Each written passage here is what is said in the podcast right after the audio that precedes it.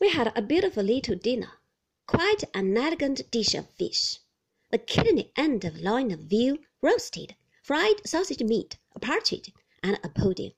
There was wine, and there was strong ale, and after dinner Mrs. Micawber made us a bowl of hot punch with her own hands. Mr. Micawber was uncommonly convivial. I never saw him such good company.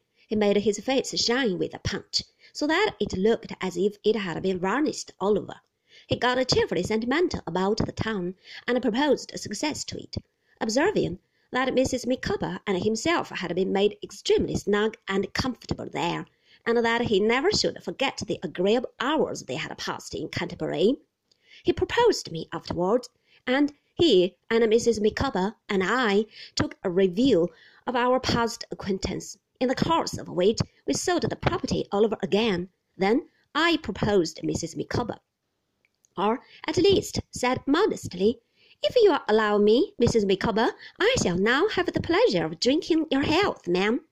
On which Mr. Micawber delivered a eulogium on Mrs. Micawber's character, and said she had ever been his guide, philosopher, and friend, and that he would recommend me, when I came to a marrying time of life, to marry such another woman, if such another woman could be found.